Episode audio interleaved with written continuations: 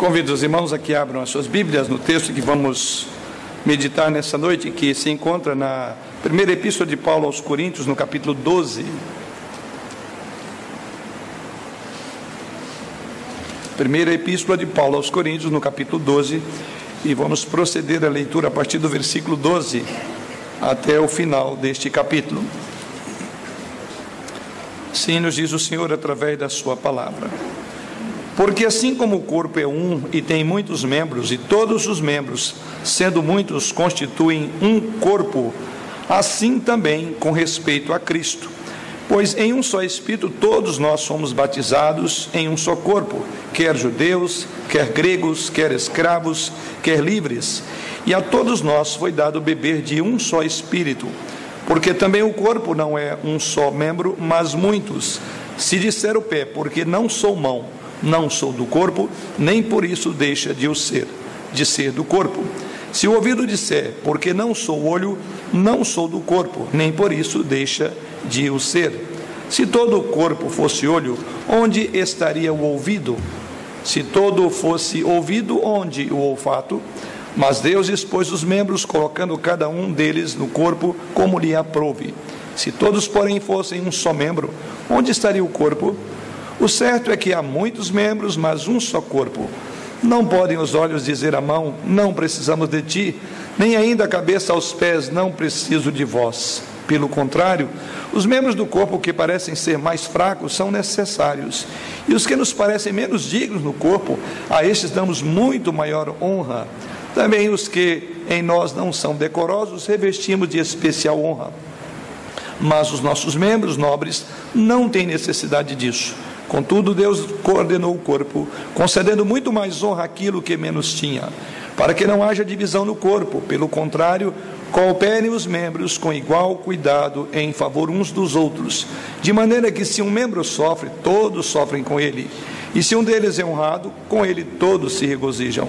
Ora, vós sois corpo de Cristo, individualmente membros desse corpo. A uns estabeleceu Deus na igreja, primeiramente apóstolos, em segundo lugar profetas, em terceiro lugar mestres, depois operadores de milagres, depois dons de curar, socorros, governos, variedades de línguas. Porventura são todos apóstolos? Ou todos profetas? São todos mestres ou operadores de milagres? Têm todos os dons de curar? Falam todos em outras línguas? Interpretam-nas todos?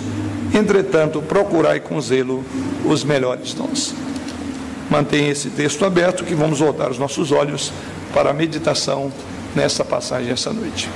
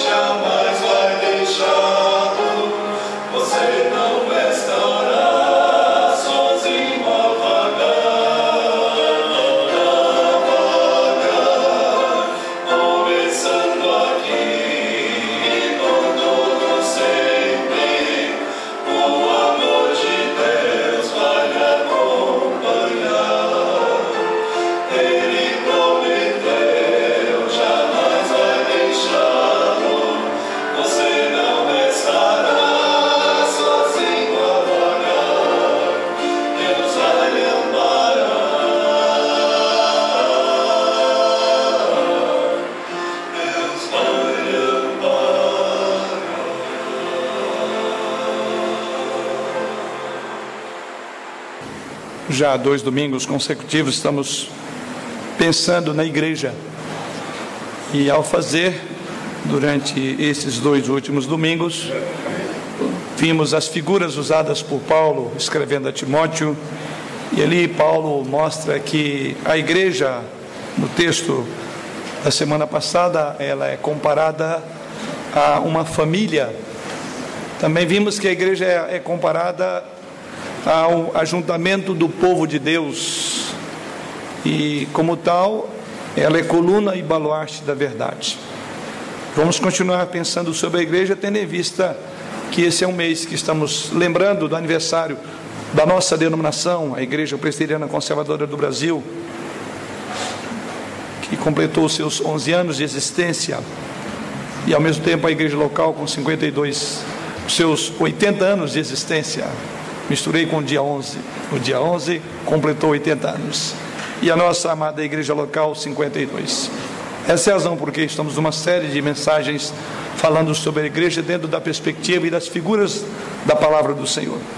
E o texto que temos diante de nós há uma nova figura, e mais uma vez, uma, eu diria, uma das mais prediletas do apóstolo Paulo, quando aqui a igreja é comparada a um corpo, o corpo de Cristo. Sabemos claramente que um dos problemas sérios que a igreja de Corinto enfrentava era exatamente a desunião. Paulo não hesita em abordar o problema das facções e ele começa exatamente a partir ali do primeiro capítulo, no versículo 10 em diante dessa mesma carta. Mas essas divisões estavam certamente relacionadas à lealdade a certos líderes Uns diziam, eu sou de Paulo, de Cefas, e aí temos ali o capítulo 1, versículo 12. Mas também estavam ligados ao que poderíamos chamar de pontos fortes e fracos, porque alguns líderes tinham uma boa oratória, e assim Paulo aborda o assunto, ainda no capítulo 1, dizendo que ele foi falar a eles não com linguagem ó, de ostentação, embora pudesse fazê-lo, mas foi com, com temor e tremor falar da vergonha da cruz, as divisões eram tão intensas que resultavam em ações movidas perante tribunais civis. Isso está lá em 1 Coríntios 6, versículo 1. Então percebe que este é um grande problema que Paulo trabalha na igreja de Corinto na sua primeira carta. Então Paulo, naturalmente nessa sua carta, quer que os crentes em Coríntios parem de pensar e de agir de forma individual ou individualista, de forma rude e comecem a agir com um senso de identidade e responsabilidade corporativa. Precisavam de ter uma visão mais corporativa, posto que foi para isso que Deus os havia chamado. E assim, quando olhamos para a carta de Paulo, ele, no texto que temos nesta noite, para tanto ele usa agora uma outra figura, e a imagem aqui é de uma igreja. Então, para atender esse propósito que está lá no início, ele agora vai trazer uma nova imagem. E nesse particular do texto, a divisão deles era por causa do exercício dos dons espirituais. Tema bastante trabalhado na nossa igreja, em estudos da escola dominical por mais de um ano. Então Paulo desdobra, depois de falar dos dons espirituais, os versos 1 até o verso número 11, e depois ele vai ilustrar que na verdade os dons Deus dispôs ele como os membros estão dispostos num corpo, ou seja, para uma multa, mútua cooperação.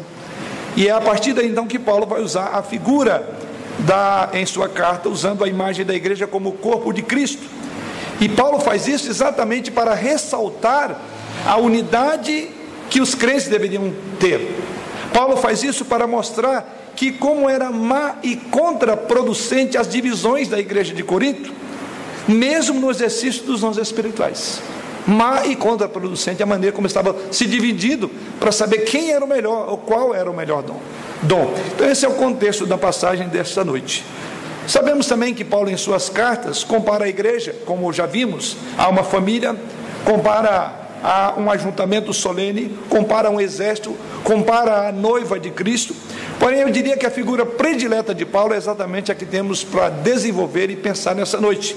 E no texto em consideração, Paulo vai falar da igreja como sendo o corpo de Jesus Cristo. Aliás, essa é a afirmação que ele faz exatamente no contexto dessa carta falando lá no verso de número 27 do texto lido. Ora, vós sois corpo de Cristo e individualmente membros desse corpo. Mas a pergunta é: por que Paulo tem essa predileção para usar esta imagem de corpo de Cristo?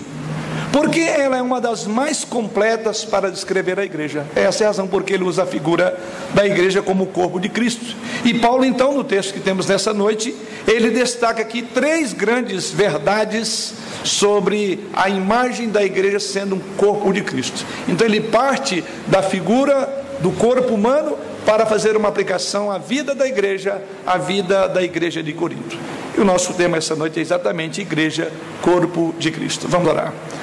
Senhor, mais uma vez suplicamos a tua direção, a tua iluminação do teu espírito para fazer-nos convergir não só os nossos olhos físicos, mas espirituais não só os nossos ouvidos físicos, mas também espirituais. Convergir todo o nosso ser para ouvir atentamente o que tens a nos ensinar nesta noite. Ao mesmo tempo em que, através desse ato, estaremos glorificando ao Senhor, reconhecendo que o Senhor sempre tem algo a nos ensinar e sempre temos algo a aprender, e pecados também a confessar. Ajude-nos, ó Pai, nessa tarefa tão importante nesta hora, que é a edificação do corpo de Jesus Cristo, a tua igreja. E em nome dele que oramos. Amém. Três são as verdades que Paulo destaca quando utiliza a figura da igreja como corpo de Cristo. E a primeira delas está logo nos primeiros dois versos que li aos irmãos. Volto a lê-los.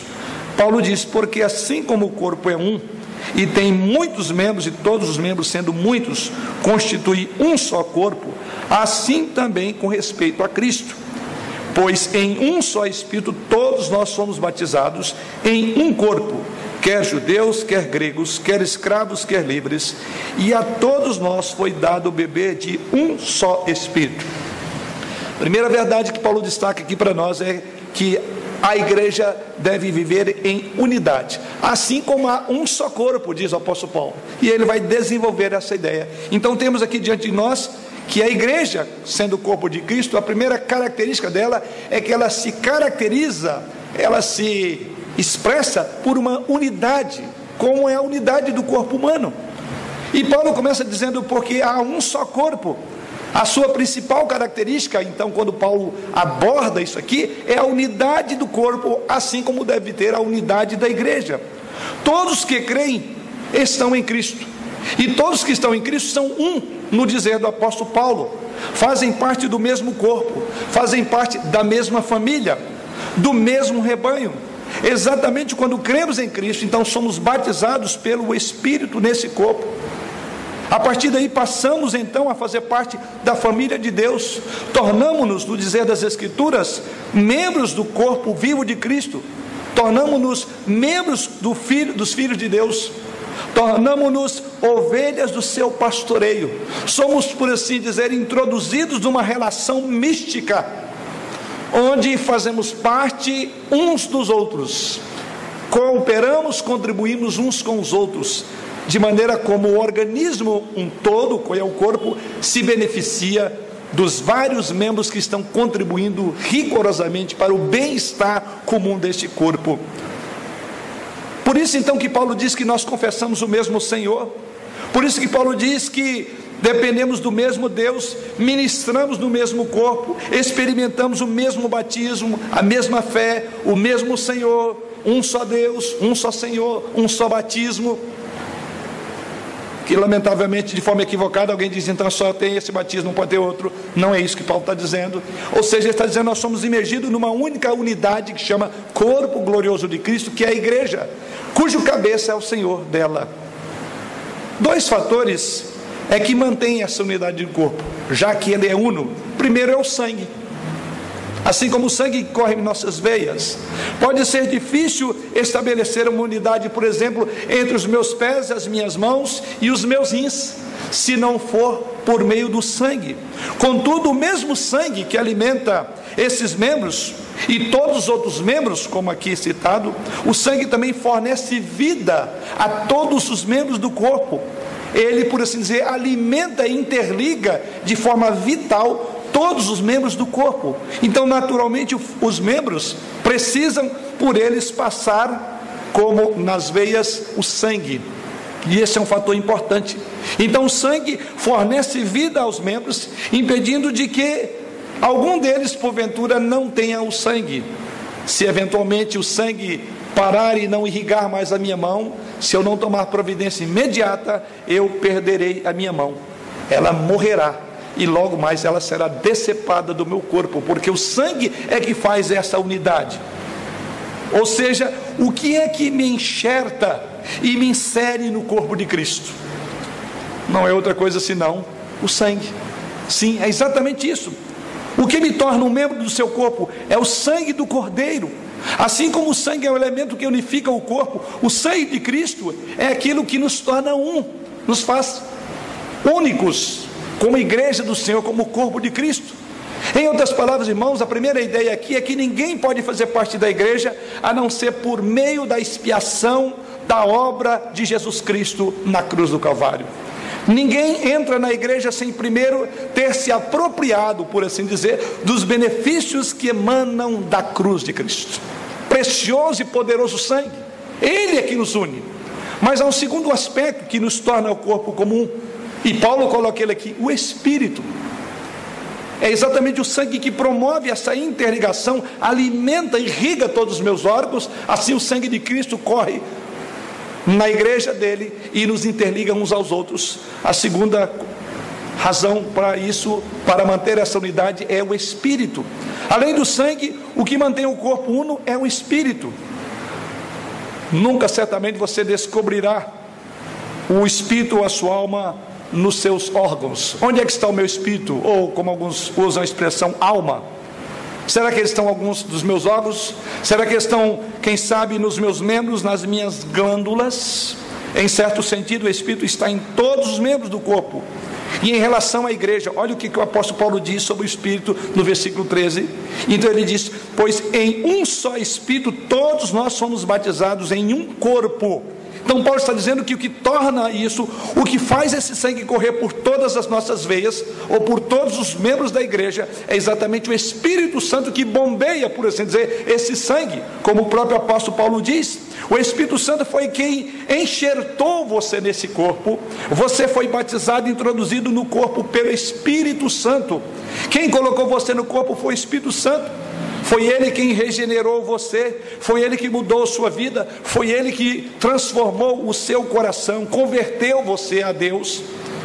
Um membro do corpo pode ser mais cheio do Espírito Santo do que outro, mas nenhum membro estará sem o Espírito Santo, porque do contrário, ele não poderá fazer parte da igreja de Jesus, porque diz o apóstolo Paulo: Pois em um só Espírito todos nós somos batizados, em um só corpo. Que coisa extraordinária essa primeira imagem de Paulo. Então, ser batizado pelo Espírito Santo significa pertencer a uma nova família, significa ser introduzido numa relação de interligação de um único corpo, cujo cabeça é Jesus Cristo. Ser cheio do Espírito Santo significa que o nosso corpo pertence a Jesus Cristo. Obviamente, essa unidade que Paulo fala aqui não é uma unidade denominacional, irmãos. Não é uma unidade externa, mas é uma unidade mística, é uma unidade espiritual. É por isso que falamos da igreja de várias formas. Falamos da igreja militante, a igreja da batalha, a igreja como eu e você estamos vivendo e participando dela. Falamos também da igreja triunfante, da qual nosso irmão Magno foi chamado para a igreja triunfante, está na glória. Então, são as várias maneiras como nós estudamos sobre a igreja. Então, quando nós falamos aqui que agora você faz parte de um, única, um único corpo, Paulo não está falando de uma denominação propriamente dito, porque ele não trata aqui de uma unidade externa, mas interna. É por isso que o ecumenismo é um grande equívoco. Por que, que digo isso? Qual é a grande bandeira do ecumenismo? O que, que o ecumenismo mais prega? É de que nós temos que acabar com as diferenças a visão ecumênica. Devemos todos ficar debaixo do mesmo guarda-chuva, defendem os ecumênicos. Não importa, dizem eles, a sua crença, não importa a sua teologia, não importa em que tipo de Deus você crê. A mentalidade é: vamos viver juntos para um bem comum. Vamos unir espíritas, católicos, umbandistas, muçulmanos, protestantes, isso é visão ecumênica. Vamos ficar juntos, vamos adorar no mesmo altar. Mas olhando para as Escrituras, não é esse o ensino das Escrituras. Não existe unidade fora da verdade. Não existe unidade fora do sangue de Cristo. Não há como ser inserido na igreja visível do Senhor se não for por meio do Espírito Santo. Não há unidade fora do Espírito Santo. E é isso que Paulo está dizendo aqui. É impossível ser um com alguém que ainda não nasceu de novo. É impossível ser um com alguém que não foi introduzido nesse corpo místico de Cristo, místico, que é a igreja. Essa unidade são para salvos. E salvos de diversas denominações cristãs. É uma unidade entre salvos em Jesus Cristo. Então é que torna-nos diferente dos incrédulos. Não importa a bandeira denominacional, a unidade da igreja é espiritual, que Paulo está dizendo. Essa é a unidade do corpo. Você é um com qualquer irmão de uma outra denominação em qualquer outro lugar do mundo que passou pela mesma experiência do batismo com o Espírito Santo. Somos um. Não temos bandeira denominacional nesse sentido. Essa unidade não é criada na terra, mas ela é originada no próprio céu. Essa unidade não é por vontade humana, mas ela vem da vontade de Deus, porque o apóstolo Paulo diz que, pois em um só Espírito todos nós fomos batizados e introduzidos no corpo de Jesus Cristo. Então, nesse sentido, é obra do Espírito Santo. Todos, então, aqueles que creem em Jesus Cristo, de todos os lugares, de todos os tempos, são um. Nós estamos falando aqui da igreja que está situada na Avenida Torres Tibagi, como a nossa igreja. Estamos falando aqui de todos os crentes em todos os lugares do universo que nesta hora glorificam. Você e eu fazemos parte desse grande e glorioso corpo de Cristo. Você já pensou nisso? Todos fazem parte da mesma igreja. Todos nós temos o mesmo pastor. Estamos ligados no mesmo rebanho. Todos nós somos ovelhas de Cristo. Todos nós somos ovelhas do Cordeiro. Essa é a primeira verdade e a primeira implicação da figura que Paulo usa. Mas prossigamos numa segunda verdade também colocada por Paulo, e aqui ele vai falar disso a partir do verso 14 até o verso de número 20. O que nós veremos nesses versos é que Paulo diz que, embora somos um só corpo, introduzidos nesta relação com Deus, ligados pelo sangue de Cristo, colocados nessa relação pelo Espírito Santo, por outro lado, ele diz que, sendo um só corpo, também há uma diversidade. Se o corpo fala da unidade, em segundo lugar, aprendemos que há diversidade na unidade. A grande beleza da igreja é isso.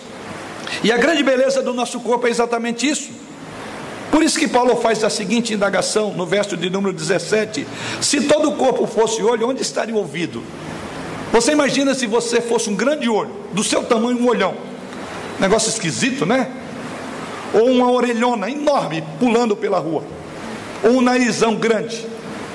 E Paulo até usa de uma figura até grotesca quando você imagina, mas esquisito, né? Paulo diz, mas é exatamente isso. Paulo diz: há uma diversidade, nós somos um só, estamos ligados pela mesma, a mesma célula de vida, o mesmo sangue, mas somos diferentes. O que Paulo está dizendo é que, embora o corpo seja uno, ele tem uma grande diversidade de membros. Observe exatamente a imagem que ele usa no verso de número 14, ou a expressão, porque também o corpo não é um só membro, mas muitos membros. Os membros do corpo, irmãos, são belos quando distribuídos de forma proporcional. Sei que tem muita gente que está insatisfeito com algumas partes do seu corpo. Acho que o nariz está pequeno demais, tem que dar uma boa puxada ou está grande demais, tem que baixar um pouco. A orelha está muito grande, tem que diminuir, e vice-versa. Será que Deus errou na sua criação? Há uma proporcionalidade, e você sabe que quando você começa a colocar a mão nessas áreas e tenta melhorar, primeiro você está admitindo que Deus errou na medida.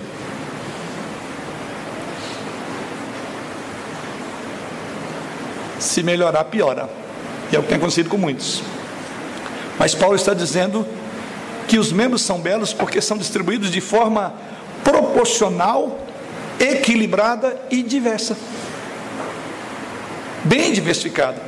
O corpo então precisa, na linguagem de Paulo aqui, das diversas funções dos membros para sobreviver. Cada um tem uma parte. E cada um fazendo a sua parte mostrará a beleza de Deus na igreja. Deus opera na diversidade. Na unidade desse corpo não é outro senão de Cristo, que é a igreja, porém há uma diversidade, uma multiplicidade de dons, de capacidades, de membros, por assim dizer. Então, um membro serve ao outro e todos trabalham em harmonia para o benefício comum e a edificação do corpo, como diz o apóstolo Paulo. Imagine, por exemplo, que você esteja caminhando pela uma estrada e de repente você vê um pé de manga, como por exemplo na região de Goiás é muito comum, inclusive nas ruas da cidade. E de repente você fica encantado porque os teus olhos depararam com um pé de manga e ali você enxerga uma manga muito bonita, grande, aquela que te dá água na boca só de olhar. Seguido a isso, então você vê que tem cheiro ao aproximar daquela manga e você vê aquela coisa maravilhosa, então você começa a descer um líquidozinho aqui por dentro já ansioso para colocar a boca e o seu olho vê a manga. No entanto, não basta o seu olho ver. Você tem que usar a mão para pegar, não é assim? Ou você se satisfará apenas olhando e dizer, estou satisfeito.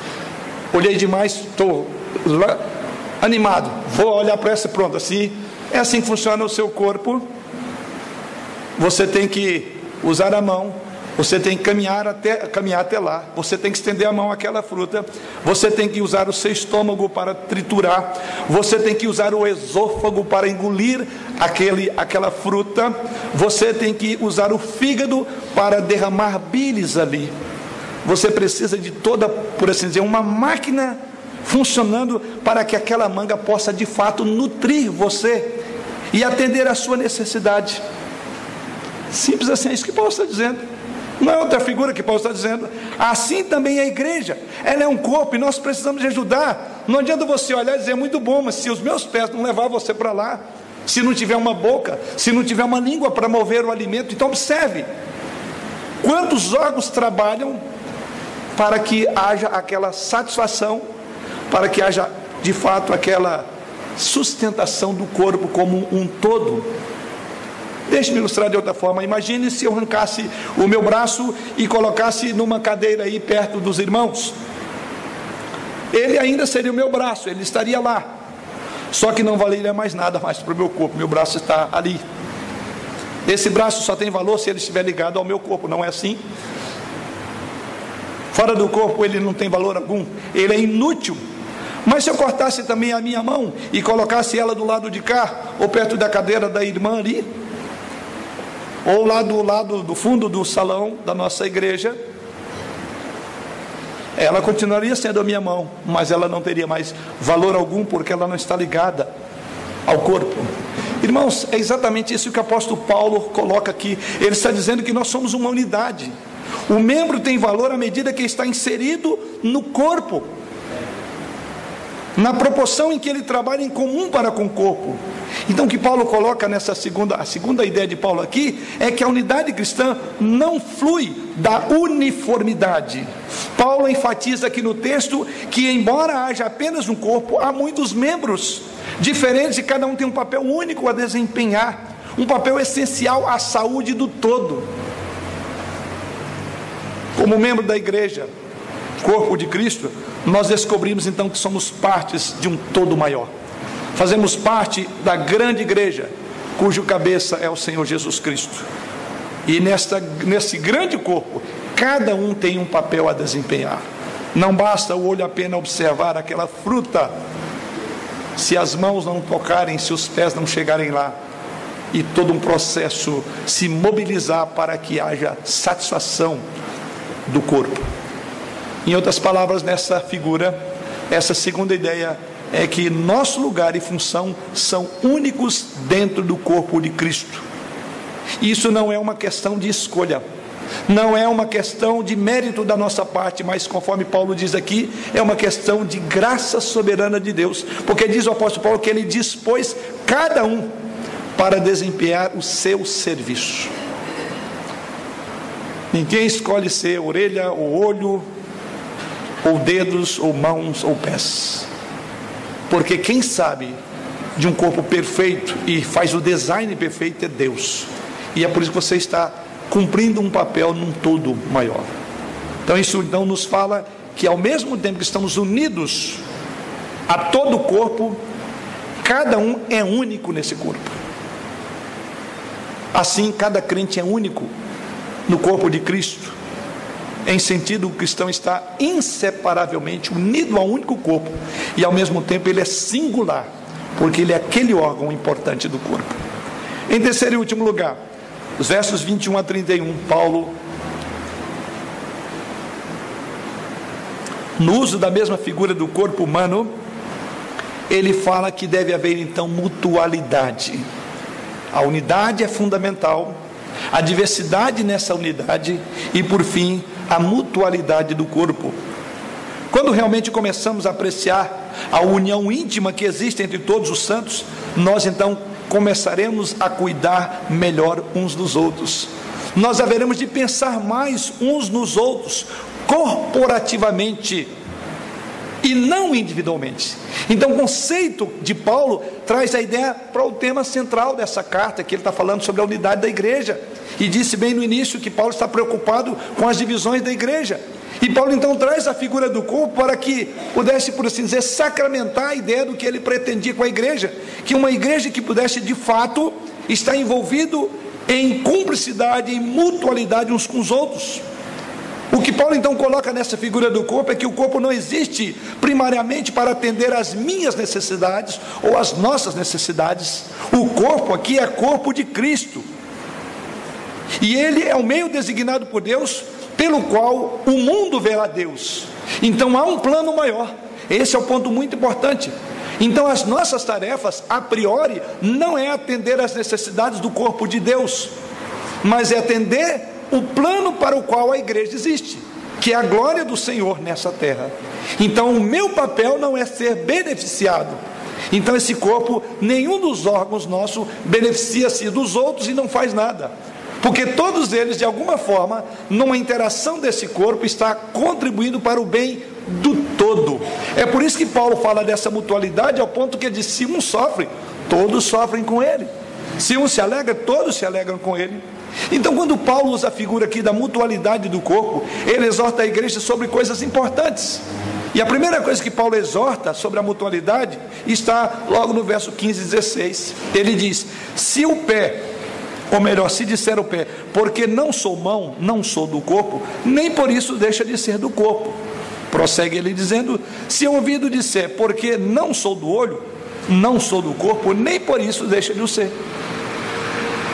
Quando alguém reclama de que não tem este ou aquele dom espiritual, referindo-se aos dons, ele está questionando a sabedoria de Deus. Ele está dizendo: Deus não foi sábio Eu deveria ter nascido para ser outra coisa nessa igreja. Isso é culpa de Deus, é falta de sabedoria dele. Então, cuidado. Por isso que nós não buscamos os dons espirituais, porque nós não sabemos o que é um corpo completo. É Deus que estabelece você dentro do corpo para cumprir a função, a função para o qual ele te levantou. E pensar nisso seria questionar a unidade do corpo. Nenhum membro da igreja deve também se comparar, nem se contrastar com outro membro da igreja. Você é único, você é singular no corpo de Cristo. Não há ninguém igual a você no contexto de corpo, que é a figura de Paulo, porque ele está falando da mutualidade. Então, o primeiro perigo que nós devemos tomar cuidado é o perigo de complexo de inferioridade. É por isso que Paulo diz nos versos 15 e 16. Ele está falando aqueles que dizem, ah, eu não sou isso, então eu não sou ninguém. Deus colocou você no corpo como lhe aprove. Exerça então a função que Deus confiou a você, querido irmão, a função que Ele deu a você para exercer no corpo. Ficar ressentido por não ter este ou aquele dom espiritual é imaturidade, como era o caso da igreja de Corinto. Então nós devemos exercer o nosso papel no corpo de Cristo com alegria, com regozijo, com zelo, com fidelidade, porque somos únicos e singulares nesse corpo. Você tem louvado ao Senhor no dom que você tem usado, você tem usado o dom para isso. Um segundo perigo que nós incorremos, por não entender a figura da mutualidade, é o perigo do complexo de superioridade. É outro problema que Paulo também aborda, e assim ele prossegue dizendo: não podem os olhos dizer à mão: Não precisamos de ti, nem ainda a cabeça aos pés: Não preciso de vós. Pelo contrário, os membros do corpo que parecem ser mais fracos são necessários. E os que nos parecem menos dignos do corpo, a estes damos muito maior honra. Também os que em nós não são decorosos, revestimos de especial honra, mas os nossos membros nobres não têm necessidade disso Contudo, diz o apóstolo, Deus coordenou o corpo, concedendo muito mais honra àquilo que menos tinha. Versos 21 ao verso de número 24. Outro perigo é o perigo, o complexo de superioridade. E Paulo diz: olha, na verdade, como é que funciona o corpo? Aqueles órgãos que não têm tanta importância, nós revestimos de grande honra. Mas os importantes, inclusive nem são decorosos, você nem se importa. Deixe-me ilustrar isso de outra forma. Onde é que nós mais preocupamos de cuidar do corpo? E aqui eu não vou falar somente as mulheres. Por isso que tem gente reformando o rosto, fazendo um novo rosto. Vira às vezes um Frankenstein, lamentavelmente. Mas por quê? A pessoa quer colocar um brinco nas orelhas, alguns até no nariz, né? É um batom, é um trabalho cuidar das sobrancelhas, os cílios. Paulo está dizendo: aqueles órgãos menos importantes, nós damos uma grande honra. Você pode ficar sem orelha, sem nariz, você pode ser cego, você pode inclusive perder uma mão, um braço e uma perna. Você já preocupou como está o seu coração? O seu rim, o seu pâncreas? Paulo diz: esses órgãos, ninguém preocupa em pôr um brinco nele, em passar um batom mas são eles que são vitais. Se o seu coração parar de bater agora, o seu brinco, os teus olhos, o teu rosto morrerá. Paulo está dizendo isso. Eis aqueles. Ele disse: por que isto? Você já parou para considerar como vai lá por dentro? Você nem vê os seus órgãos. E Paulo diz: esse nós devemos revestir de maior honra. Ah, o papel principal é o pastor da igreja, o presbítero da igreja. A igreja vive sem o pastor e sem o presbítero, mas ela não vive sem ovelhas que põem o pé no campo e trabalham para gerar outras ovelhas. Você já pensou nisso? Tem coisas vitais numa igreja que ela não pode ficar sem. Outras nós revestimos de especial honra, mais ou menos como o corpo. Mas há um terceiro perigo, é a necessidade da mútua cooperação. Veja o verso de número 25, Paulo diz, a, a, prossegue no seu argumento dizendo: para que não haja divisão no corpo, pelo contrário, cooperem os membros com igual cuidado em favor uns dos outros. A igreja, como já vimos, ela é como uma família unida Quando você mexe com um, mexe com todos. Quando você abençoa um, abençoa todos. Na igreja, cada um está buscando meios e formas de cooperar, de ajudar, de abençoar, de elevar, de edificar os outros, porque isso é corpo. Isso mostra que você está ligado à mesma célula vital, do contrário, você não é corpo. O propósito do dom é para que não haja divisão, diz o apóstolo Paulo texto, não haja divisão no corpo. Em outras palavras, os dons espirituais não são para competir, não é para disputa, para ser aprovado pela igreja, mas é uma cooperação, e Paulo diz que se espera uma mútua cooperação para que não haja divisão, pelo contrário, cooperem os membros uns com os outros. Paulo então está dizendo que, como corpo, nós não estamos competindo na igreja, nós não estamos brigando por um lugar ao sol, nós devemos lutar sim, nós devemos ajudar sim uns aos outros para que não haja divisão no corpo ou na igreja. Precisamos cooperar sim, precisamos trabalhar em favor uns dos outros. Os dons então são dados no dizer de Paulo, não para competição, não para demonstração, não para estrelismos, mas para contribuir para o bem comum do corpo. A maior prioridade da sua vida, querido, nesse contexto, é cuidar de seus irmãos. É assim que acontece com o corpo. Você tem se preocupado em cuidar do outro, em ser uma bênção na vida do outro irmão. Deixe-me usar um outro exemplo. Você às vezes gosta de ter um bom paladar ou tem um paladar aguçado para certas comidas. Porém, por uma deficiência de saúde, o médico diz para você: esse alimento não é bom para você. Então o que, que você faz? Vai abdicar do alimento, se você quer ter vida longa. Se você quer continuar tendo saúde, você abdica. Em benefício de quê? Do corpo. Vamos imaginar que você esteja doente, com uma garganta inflamada, por exemplo. Você precisa tomar um antibiótico, não é isto? O braço que não tem nada a ver com a inflamação vai tomar-lhe uma baita de uma agulhada. O braço pode dizer, Pê, o problema é lá da garganta. Você está me machucando aqui para o benefício ir lá para outro lugar? Você já viu essa briga? Você já viu os falando, não, não, não, me recusa a tomar agulhada. Eu estou bom, estou saudável. O problema é da garganta, então o problema é dela. O braço não tem nada a ver vai tomar uma agulhada. Você precisa tomar antibiótico.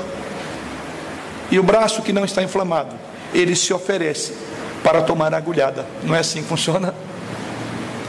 Isso significa que um membro está sofrendo pelo outro em benefício do outro. Depende da dizer, não tem nada a ver com isso na igreja. Mas a agulha é para você. É o braço que vai se estender e dizer, ok, já que aquele irmão precisa ser abençoado, eu vou ao sacrifício. Se nós fôssemos explorar a imagem de forma bem básica, Há muita coisa para aprender aqui. Mas é exatamente isso que Paulo faz, para que ninguém tenha dificuldade de compreender. Um outro ponto sobre a mutualidade que Paulo aborda agora no versículo 26 é que há uma necessidade de empatia na alegria e na tristeza dos membros. Veja o que ele diz: de maneira que se um membro sofre, todos sofrem com ele, e se um deles é honrado, com ele todos se regozijam. Sabia, irmãos, que é mais fácil chorar com os que choram do que alegrar-se com os que se alegram? Talvez você diga, não, isso é uma coisa pela outra. A Bíblia diz que nós devemos fazer isso. Mas não é bem assim que acontece. São poucas as pessoas que têm a capacidade de celebrar a vitória do outro. Chorar com quem chora é fácil. E por que as pessoas têm dificuldade de celebrar a vitória do outro? Porque elas têm dificuldade de celebrar porque o mundo hoje é um mundo centrado no eu. No fundo, no fundo, as pessoas ainda estão querendo e dizendo: Ah, mas eu é que deveria estar no lugar do outro. Eu que queria aquele emprego. Mas vou orar agradecendo a Deus que Deus deu emprego para esse irmão. Mas podia ser meu, não é isso? Ter a capacidade de se alegrar com o outro é entender que o benefício é o corpo, todos estão sendo beneficiados. Paulo diz que precisamos aprender a ter empatia, a sofrer com os que sofrem e alegrar com os que se alegram. É vibrar pelo irmão ter conseguido chegar lá. Isso é fundamental. Não estamos num campeonato dentro da igreja disputando quem é o mais talentoso, quem é o mais dotado, o mais espiritual. Somos uma família, que já aprendemos aqui nas demais mensagens. Somos um corpo, como aprendemos agora. Devemos então celebrar a vitória uns dos outros e chorar as tristezas dos outros e alegrar, porque é o benefício do corpo. Quando você está vivendo isso, você está vivendo em um nível de espiritualidade de plenitude do Espírito. Você entendeu o que o Espírito Santo faz. Mas por fim, a necessidade de compreendermos que também não somos completos em nós mesmos e precisamos um do outro. Nessa mutualidade, Paulo diz: há uma necessidade. Observe os versos 27 e 28, ele diz: Ora, vós sois corpo de Cristo e individualmente membros deste corpo. A uns estabeleceu Deus na igreja, primeiramente apóstolos, em segundo lugar profetas, em terceiro lugar mestres, depois operadores de milagres, depois dons de curar, socorros, governos, variedades de línguas. Todos os membros da igreja têm dons, mas ninguém tem todos os dons espirituais. Por isso que Deus colocou separadamente. É por isso que o verso 29 e 30, Paulo continua: Porventura são todos apóstolos, todos profetas, são todos mestres ou operadores de milagres, têm todos dons de curar, falam todos em outras línguas, interpretam-nas todos. Observe que Paulo faz uma saraivada de perguntas aqui, exatamente de retórica, para dizer: todo mundo faz a mesma coisa, seria todo mundo seu ouvido ou o olho, seria feio esse corpo. Então, ah, Deus expôs cada dom segundo lhe aprove para o bem comum do corpo. Você é singular na complexidade do corpo de Cristo que é a igreja. E você é único você é único porque você faz parte de um organismo muito maior. Queridos, como que, como igreja, nós poderíamos progredir mais e glorificar mais o Senhor se essas verdades fossem sempre lembradas na nossa mente? Quantos debates e disputas entre nós deixariam de existir porque compreendemos e temos uma noção do que é a igreja do Senhor Jesus? Essa era a dificuldade da igreja de Corinto e foi necessário Paulo trazer esta imagem tão clara para eles compreenderem a unidade, a multiplicidade da igreja e o modo como a igreja poderia realmente trabalhar em prol uns dos outros. Como podemos aplicar essa verdade às nossas vidas? Concluindo, o argumento de Paulo no texto é muito simples. Leve-o às últimas consequências. Imagine o corpo e o que Paulo fala e dê asa à imaginação para você ver. Não é difícil. Então, o argumento de Paulo é simples nessa sessão. Que ele coloca aqui, primeiro, que os dons, ministérios e habilidades que você tem não é porque você buscou, não é porque você mereceu, porque Deus que montou você dentro do organismo maior. Louve-o por isso, porque você está exatamente cumprindo essa função nesse organismo maior que a igreja. Em segundo lugar, cada membro do corpo é importante e nenhum membro pode se orgulhar. Porque afinal, você faz parte de um algo maior. Terceiro, se você é um verdadeiro cristão, Deus o equipou para servi-lo de alguma maneira. Não há dúvida disso. Se você foi inserido na igreja de Cristo, o Espírito Santo te habilitou já. Quarto, se você não estiver fazendo isto, na melhor das hipóteses, você deixará esse corpo deficiente e impedindo de funcionar de uma forma adequada. Ou, na pior das hipóteses, doente de uma doença terminal. É o meu braço arrancado e colocado ali e a mão ali. Não terá valor. Você precisa estar ligado interligado, contribuindo, cooperando para o bem comum da igreja. Como podemos aplicar essas três verdades apontadas por Paulo nessa visão de sermos corpo de Cristo? Primeira aplicação: o conceito de igreja como corpo de Cristo colocado por Paulo, primeiro, deve mudar nossa maneira de pensar em nós mesmos e na igreja. Esse conceito deve mudar a maneira como pensamos em nós mesmos e como pensamos na igreja. Por que, irmãos? Dizemos isso porque somos muito individualistas. em nossos pensamentos e não somos tão coletivos como deveríamos ser. E essa é a primeira implicação desse ensino. Somos competitivos demais nos nossos pensamentos, nas nossas ações, para o avanço ou progresso dos outros seja visto acima de nós. Temos de começar a pensar de forma cooperativa. A imagem do corpo nos chama para a cooperação. Perceber que o sucesso dos outros santos é a nossa vitória. É o braço que vai tomar a agulha e o bem comum será de todo. Porque se o braço se recusar a tomar a agulhada, a garganta vai levar morte a todos os órgãos, vai haver uma infecção generalizada e o braço vai morrer também. Precisamos realmente esforçar-nos, não só para o nosso próprio crescimento em Cristo, mas para o crescimento corporativo da igreja. Segunda aplicação: o conceito de igreja como corpo de Cristo também deve nos levar a pensar em termos da igreja local, mas também em termos da igreja do mundo. É, não é só a nossa igreja local. Assim como os crentes individuais pensam e agem de forma competitiva nas igrejas locais, podemos cair mesmo, no mesmo perigo de competir com as demais igrejas. Deve haver uma maneira de olhar para a igreja do Senhor Jesus Cristo. Porque, porque diz o apóstolo Paulo que sofrimentos semelhantes aos nossos estão acontecendo em toda a irmandade, nos países de cortina de ferros. A obra missionária que precisa ser feita, independentemente da denominação, das bandeiras denominacionais. Então vamos pensar na igreja como algo grande, que vai além da igreja presbiteriana conservadora do Brasil, que vai além da igreja presbiteriana conservadora aqui nessa região. É a igreja do Senhor Jesus, porque é o mundo evangélico que sofre é o corpo glorioso de Cristo. E eu me uno a esses irmãos. Eu oro por eles. Eu me envolvo com eles. Por entender que a igreja do Senhor Jesus Cristo transcende, ultrapassa as barreiras denominacionais. Terceira aplicação: embora exista em um certo sentido a ideia de que nós devemos ajudar, apoiar e suprir as necessidades de cada membro, Nunca devemos esquecer que esse não é o objetivo principal da igreja. Muitas pessoas frequentam a igreja para que as suas necessidades sejam atendidas. Muitas pessoas deixam as igrejas reclamando que elas não foram atendidas em suas necessidades.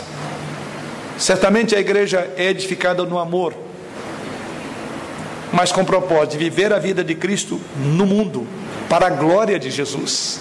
Este é o alvo maior da igreja. Isso significa que nós, como igreja, devemos continuar o ministério de Cristo no mundo. Ficamos tão preocupados muitas vezes com o ministério da igreja para nós como indivíduos e deixamos de nos colocar na missão da igreja para o mundo. A igreja não vive por causa de nós nem para nós, mas nós vivemos para a glória do Senhor Jesus, que se refletirá numa igreja madura e numa igreja pronta a pregar o Evangelho. A questão então nesse ponto não é o que a igreja está fazendo para mim, para eu ser edificado. A pergunta é: com que posso contribuir para que a igreja participe do cumprimento da sua missão e chamado nesse mundo?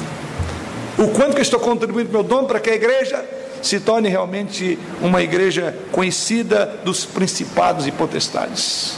Em quarto e último lugar de aplicação, os cristãos que fazem parte da igreja, como o corpo de Jesus Cristo, precisam entender que, embora diferenças possam ser a base de divisão e até mesmo de contendas no mundo lá fora, as diferenças são colocadas na igreja por um desígnio de Deus. Somos diferentes, sim, muito diferentes uns dos outros, porque Deus tem um divino propósito na multiplicidade, na diversidade desse corpo.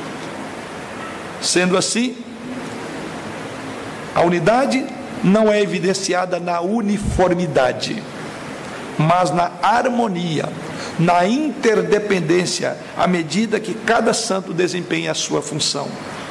Não devemos todos querer ser iguais, nesse sentido, em aparência ou função, mas cada um deve funcionar de uma forma bem diferenciada, mas contribuindo para o bem maior. Nesse sentido, Não existem santos iguais na igreja. Como Deus fez judeus, gentios, escravos e livres, homens e mulheres, diz o apóstolo Paulo, em Cristo, precisamos demonstrar a unidade na diversidade, porque somos membros mais variados, mas de um único corpo. Medida que assim compreendemos e vivemos essa verdade, a igreja cumprirá o seu maior papel, que é a manifestação de Cristo nessa terra, para principados e potestades e para a glória do Senhor, que cada um de nós desempenhe bem a sua função como membro do maravilhoso e glorioso corpo de Cristo. Amém.